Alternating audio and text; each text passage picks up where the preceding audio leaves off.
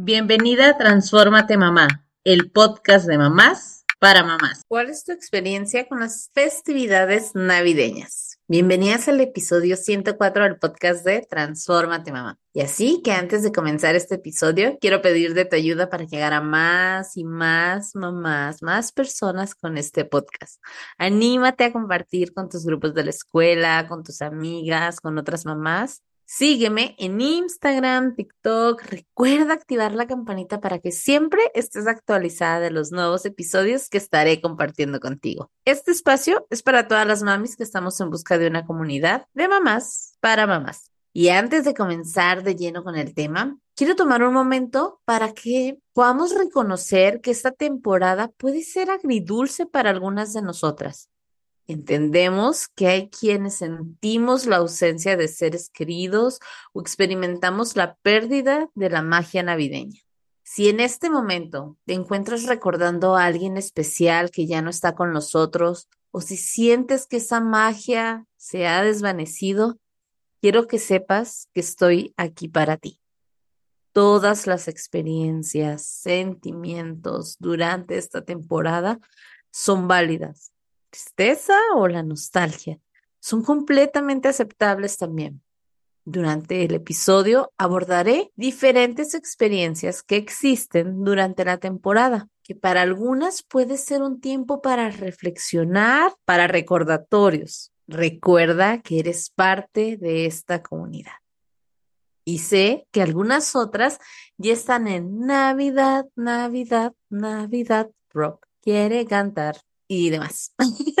La temporada navideña es un momento mágico para algunas familias, pero también reconozco que cada familia tiene sus propias tradiciones, creencias y formas únicas de celebrar. En este episodio hablaremos sobre esa importancia, la importancia de respetar y celebrar la diversidad festiva. Mi objetivo es promover el entendimiento. Aunque nuestras experiencias y tradiciones pueden ser diferentes, es lo que hace de esta temporada que sea aún más especial. Vamos a sumergirnos en este episodio lleno de historias inspiradoras y de consejos para una Navidad llena de entendimiento y respeto. La cena navideña va mucho más allá de todo lo que vemos en las películas o en los anuncios, donde suelen mostrar las celebraciones navideñas con numerosas familias, donde todos se miran felices, intercambiando regalos y sonrisas. Y claro, que para algunos es posible tener esa Navidad. Algo lindo que puede tener esta temporada es que se reúnen diferentes generaciones, con diferentes intereses, formas de pensar o incluso diferentes nacionalidades. Más allá de la cantidad de comida, bebida, regalos, es importante promover la convivencia, la equidad y el entendimiento. Y hablando de equidad y respeto, hace unos días mandé un mensaje por medio de Instagram y en los grupos de amigas para pedirles que me compartieran sus experiencias con esta fecha. Una de mis amigas es testigo de Jehová y me comentó que ella no celebra la Navidad y me compartió un artículo donde hacen la aclaración de aquellos rumores que existen del por qué no celebran la comunidad. La Navidad, perdón, no, la comunidad sí la celebra. Lo que no celebran es la Navidad. Y en esta comunidad respetamos la religión y la creencia de cada una de nosotras. En la descripción del episodio les voy a compartir el artículo que ella nos compartió a un grupo de amigas y a mí. La invitación es leerlo y entender su punto de vista. No se trata de cambiar la manera de pensar de las personas o de que todos tengamos que identificarnos con sus motivos. En un mundo tan, tan diverso, tan lleno de distintas tradiciones y creencias, sin duda el entendimiento se convierte en un regalo invaluable que podemos ofrecernos mutuamente, creando un puente para fortalecer nuestras conexiones. No solo estamos enriqueciendo nuestra experiencia, También abrazamos la diversidad que hace que esta temporada sea tan, tan especial. Otra amiga comentaba que tampoco es una celebración como tal por sus creencias religiosas, pero como que se hace una pausa en el ambiente y ella lo aprovecha para conectar con la familia y los amigos. No necesariamente tiene una tradición. En ocasiones va a cenar con alguien más, dependiendo, se adapta a quienes le ofrecen también su casa. Abrir nuestras mentes al entendimiento nos invita a apreciar las riquezas culturales y emocionales que cada persona nos aporta en la mesa festiva. Les digo que les pedí a estas personas que me compartieran, a estas amigas y a ustedes como comunidad, que me compartieran esas historias y esas tradiciones familiares. ¿Cómo es para cada familia las tradiciones familiares? Y voy a leer algunas de estas que me compartieron con respecto a las festividades. Las voy a leer en primera persona para que sea mucho más sencillo de entender. ¿Ok? A esta le llamé La Navidad ha cambiado. Y la historia me la compartió Marcela Vázquez. Muchas gracias, Marcela. Y dice así. Antes no se, no se discutía dónde se celebraría la fecha, pero después de la pandemia, las cosas comenzaron a cambiar en la familia. Entendimos que las prioridades de todos también pueden cambiar y que las tradiciones se van creando año con año. En nuestro caso, tuvimos la pérdida de mi hermano y un primo. También pasé por una separación y ahora los niños pasan una Navidad conmigo y otra con papá. Y aunque para algunas generaciones les está costando este cambio, Estamos aprendiendo a hacer las cosas diferentes.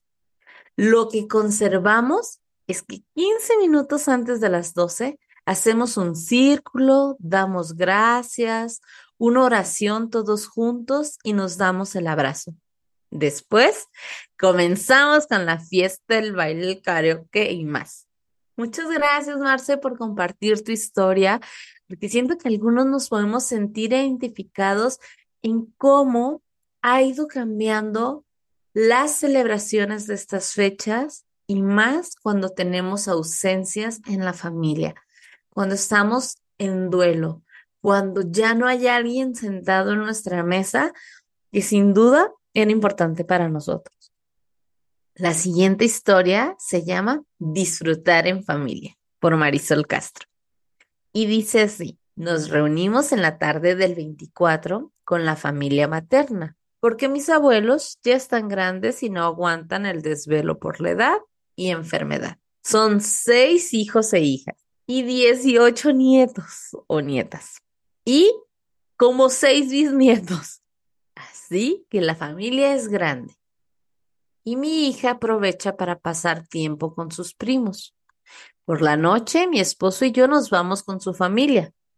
En ambas familias, cada invitado lleva su comida. Para nosotros, la Navidad y el Año Nuevo son tiempos de disfrutar a la familia, porque gracias a las festividades se nos hace más fácil ver y convivir con la mayor parte de ellos.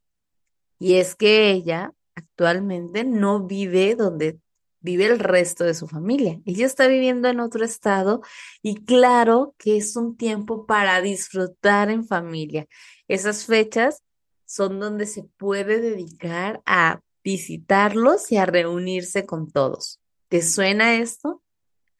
¿Te conectas con esta historia? En tu caso estás lejos y aprovechas para ver a la familia en esta, en esta fecha, en esta temporada. La siguiente historia se llama, se llama Somos una familia de tradición.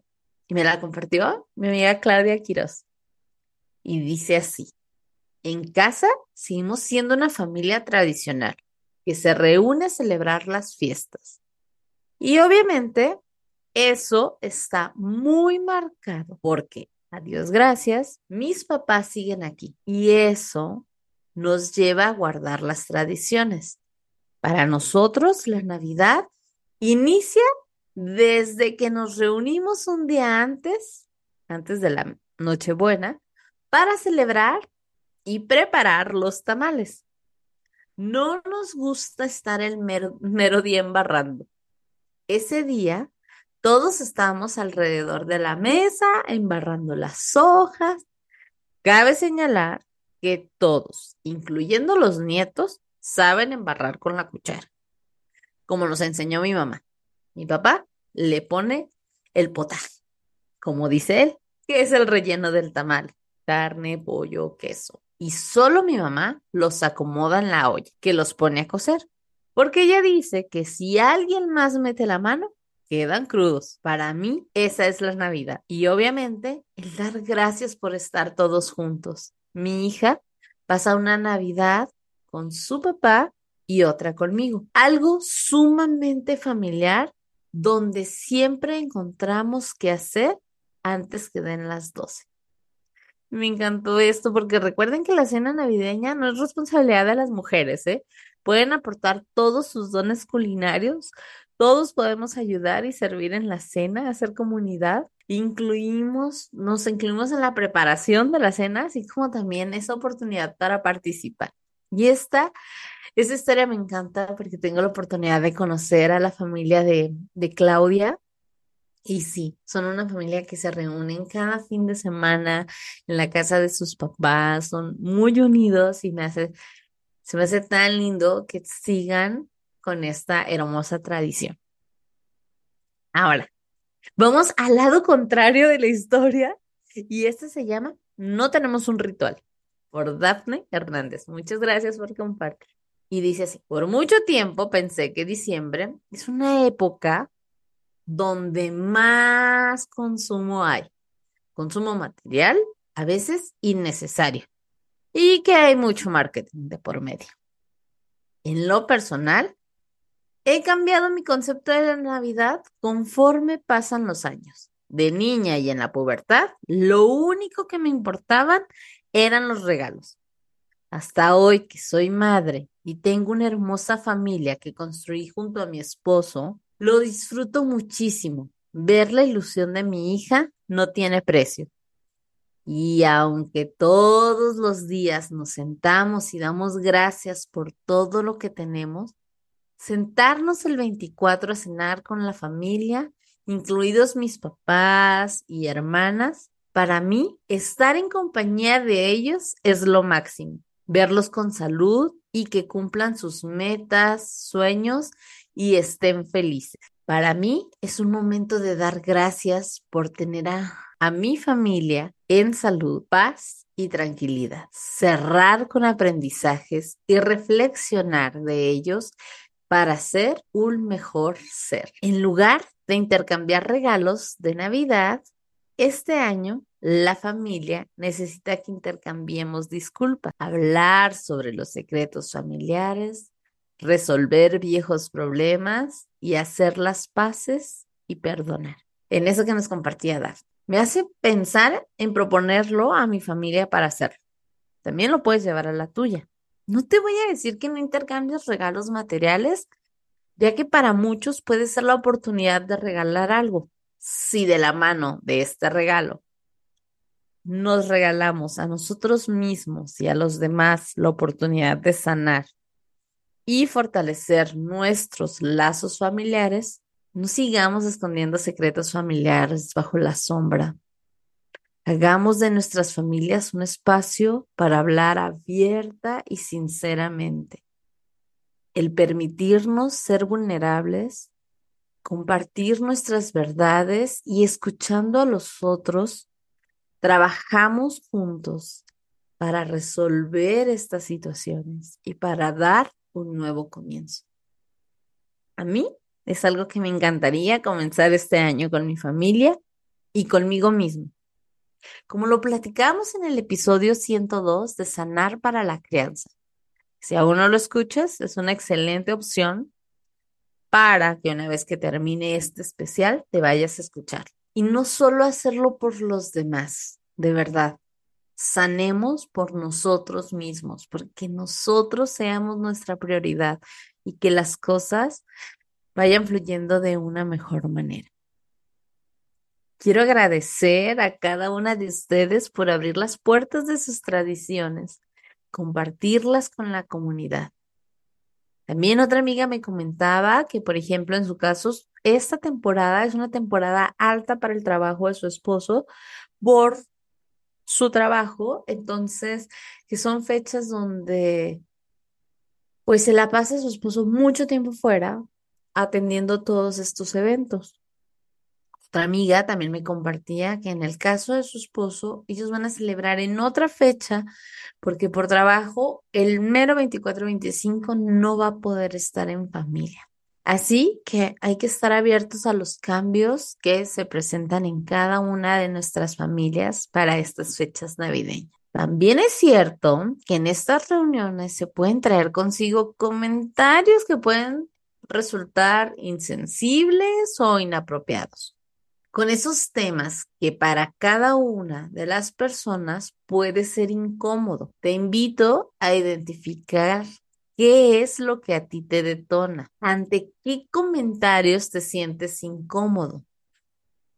Y cuando sucedan este tipo de comentarios, lo primero es tratar de tomar un tiempo para que respires profundo, mantengas la calma, comparte de manera tranquila y respetuosa tu perspectiva o experiencia personal. Y esto también aplica para cuando los comentarios incómodos no sean necesariamente para ti o para tu persona, pero que no te parece adecuado porque pueden estar siendo inapropiados para alguien más y tú logras ver que esa persona se siente mm, incómoda. Algunas personas les funciona muy bien este tema del humor para aligerar los temas. Sin embargo, la realidad es que no a todos se nos da. Así que es importante establecer límites claros. Y ese tema lo hemos hablado bastante, pero te dejo un ejemplo de cómo contestar. Si alguien te hace un comentario, vamos a hablar de un comentario incómodo. Puedes decir algo como, para, no me gusta la manera en que me estás hablando, no me siento cómoda cómo me estás tratando. ¿Puedes hacerlo de otra forma para seguir platicando? Esta es una manera en que nosotros podemos estar poniendo límites. Estás diciendo que pare porque a ti no te está gustando. Y también le puedes decir, si continúas haciéndolo, me voy a retirar de la mesa o voy a dejar de lado tus comentarios. Vaya, cada persona decide cómo hacerlo. De esta manera estás siendo asertiva en tu comunicación. Además, un diálogo respetuoso contribuye a los puentes de entendimiento. Asimismo, nosotros no seamos esa tía incómoda la que realiza los comentarios que nos sumen. Hay una regla que me encanta, que es la regla de los cinco segundos.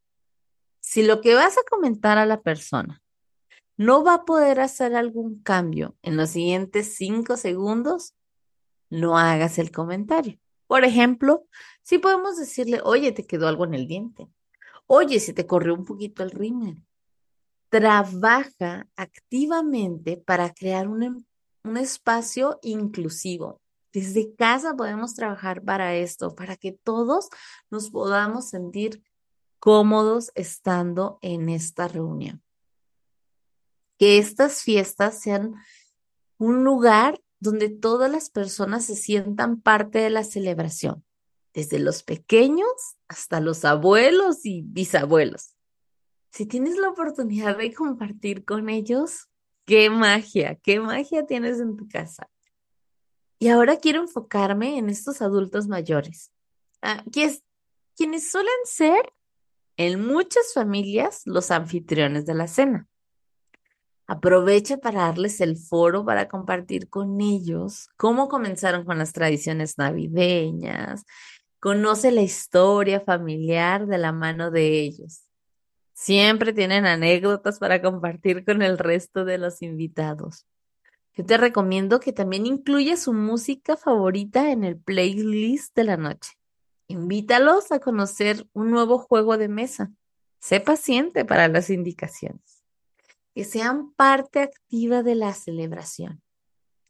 En casa, hemos aprendido a rescatar lo mejor de todos los tiempos, integrar nuevas cosas a nuestras tradiciones, pero de la misma manera conservar aquellas que son importantes para las personas mayores de mi casa.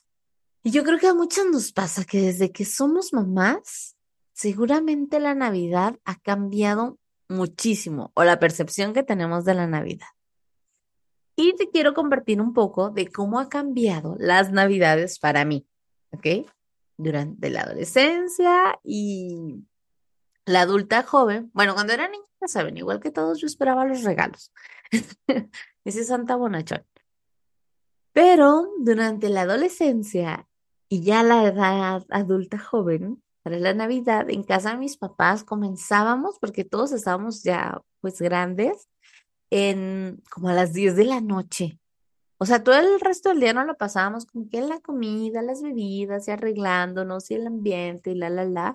Pero a partir de las 10 empezaba la fiesta, por decirlo así, en casa, ¿no? El paso de los años y la llegada de los niños, esto se como, comenzó a modificar así como que poco a poquito para que los niños formaran parte activa de la celebración, porque en muchos casos ya eran las 10 y ya todos estaban dormidos y nosotros apenas estábamos terminando de sacar la comida del horno. Ahora, algunos de nosotros tenemos pues dos casas en donde tenemos que ir a festejar, ya sea con los suegros, las suegras, ya saben, ¿no? Y por ejemplo, mi suegra ha decidido desde hace ya algunos años hacer la Navidad otro día del mes. Casi siempre es un fin de semana antes o después de la Navidad, dependiendo en qué día caiga. Pero ella prefirió cambiar la fecha de celebración para tener la tarde-noche a todos reunidos en su casa. Nos quitó el estrés de andar corriendo con las dos familias que cada uno de nosotros tiene, ¿no? Y la verdad, esa noche es Navidad en su casa. sin importar qué día sea para todos los demás o para el mundo exterior, para nosotros, esa noche es Navidad. Y me parece, o sea, de lo más divino esta opción porque podemos cenar, jugar, abrimos regalos, piñatas, a ellos les encantan los juegos. Siempre tienen juegos y regalitos extra a los regalos de Navidad, pero son regalitos sencillos, pero que todos nos emociona recibir algo con los juegos de mesa y demás que se hacen. El hacer a los niños parte de activa de esta preparación también de la festividad, que ellos compartan qué les gustaría hacer ese día y adaptar la reunión en la medida de lo posible para que todos los integrantes de la cena se sientan parte de la festividad.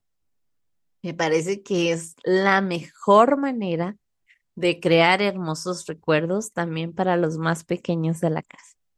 Oigan, y volvemos al punto de que recuerden que la cena navideña no es responsabilidad solo de las mujeres. También en algunas familias optan porque cada familia lleve un platillo para compartir con los demás. Y eso se me hace de lo más lindo y rico, claro, por supuesto ya que esta, esta cena, aparte de estar llena de sabores y deliciosos olores, también cada familia tiene como, como platillos tradicionales de la época, ¿no? Por ejemplo, aquí en el centro del país de México se utiliza mucho el bacalao y los romeritos. Para otras familias es el pavo, otras el pozole, el menudo o pancita, como le llamen los tamales, los buñuelos, hacer galletas de mantequilla, el ponche de frutas, el lomo. Ay, no, qué rico.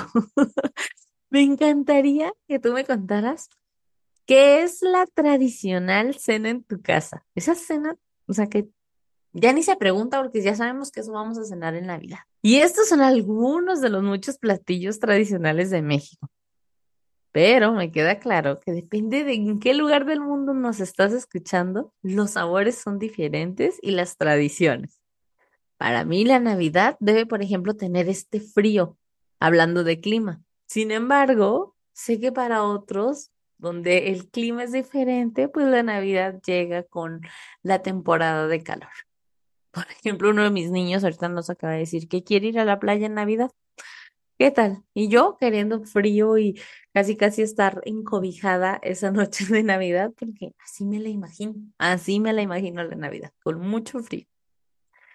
La familia nuclear de mi esposo, mis pequeños y yo compartimos muchos momentos juntos. O sea, de verdad es que les digo que estamos en otra ciudad. No, no, este año, por ejemplo, no vamos a viajar con la familia. Sin embargo, Navidad es un momento lleno de magia y hemos ido adaptando nuevas tradiciones. Y aquí voy a poner una alerta. Esta siguiente parte se recomienda no escuchar con las personitas cerca. Es mejor que se alejen todos los pequeñitos. Listo, área despejada de infantes y hasta los adolescentes. Muy bien. Ahora que estamos solas, hablemos de las tradiciones tales como, seguras que ya no hay ningún niño, ¿verdad? Muy bien. Solo me estoy asegurando. ya avisé. Vamos a hablar de esas tradiciones tales como Santa, el Niño Dios, los Reyes Magos, el elfo en el estante. Yo les pido que también con esta parte seamos respetuosos de las creencias de cada familia, de lo que cada mamá o papá realizan para tener la magia de la Navidad en casa. Como adultos, que tenemos el precioso papel de ser los guardianes de la magia de la Navidad para las personitas esa capacidad de asombro y la ilusión que se vive durante esta temporada son tesoros efímeros que merecen ser preservados. Figuras como Santa, el Niño Dios, los reyes, fomentan la imaginación, la generosidad y la esperanza. Y en lugar de desacreditar, enfoquémonos en cómo cada familia tiene su propia versión especial de la historia. Desde nuestra experiencia, estos personajes no son para condicionar a los niños del portarse bien o mal. Y eso se los digo desde nuestra experiencia en nuestra casa que he formado con mi esposo y yo. Nosotros llegamos a la conclusión que no queríamos que estos personajes fueran condicionantes para tener niños bien o mal portados no es un castigador. Y por ejemplo, en casa sí llega el duende. Tenemos un duende que nos visita, pero este nos invita siempre a estar reflexionando de la época, a pasar tiempo en familia, a agradecer, a compartir, a darle ese toque dulce a la temporada. También respetamos a quienes tienen el duende más travieso. Está bien, cada familia es diferente y cada duende es diferente. El respeto por la fantasía navideña no solo fortalece los lazos familiares, sino que también contribuye a la construcción de una base sólida para el crecimiento emocional de las personitas. Y dicho esto, seamos respetuosos. En pocas palabras, volvemos a esto de las luces, el amor y el respeto en esta Navidad. Y estamos llegando al final de este episodio. Ha sido un viaje emocionante para explorar las diversas tradiciones, consejos y experiencias de cada una de ustedes. Quiero expresar mi más profundo agradecimiento para las mamis que me compartieron sus historias, sus consejos, sus tradiciones. Han creado un tapiz hermoso que refleja la riqueza de nuestra comunidad. Que este episodio nos sirva de recordatorio de que Independientemente de nuestras diferencias, estamos unidas por el espíritu cálido y acogedor de la Navidad. Cada una de ustedes encuentre la paz, el amor y la alegría en esta temporada festiva. Felices fiestas. Gracias por escuchar este episodio. Si te gustó, te pido que lo califiques con cinco estrellas y lo compartas con otras mamás. Te invito a seguirme en Instagram en arroba mamá y escucharme la próxima semana en otro episodio del podcast de mamás para mamás. Transfórmate mamá.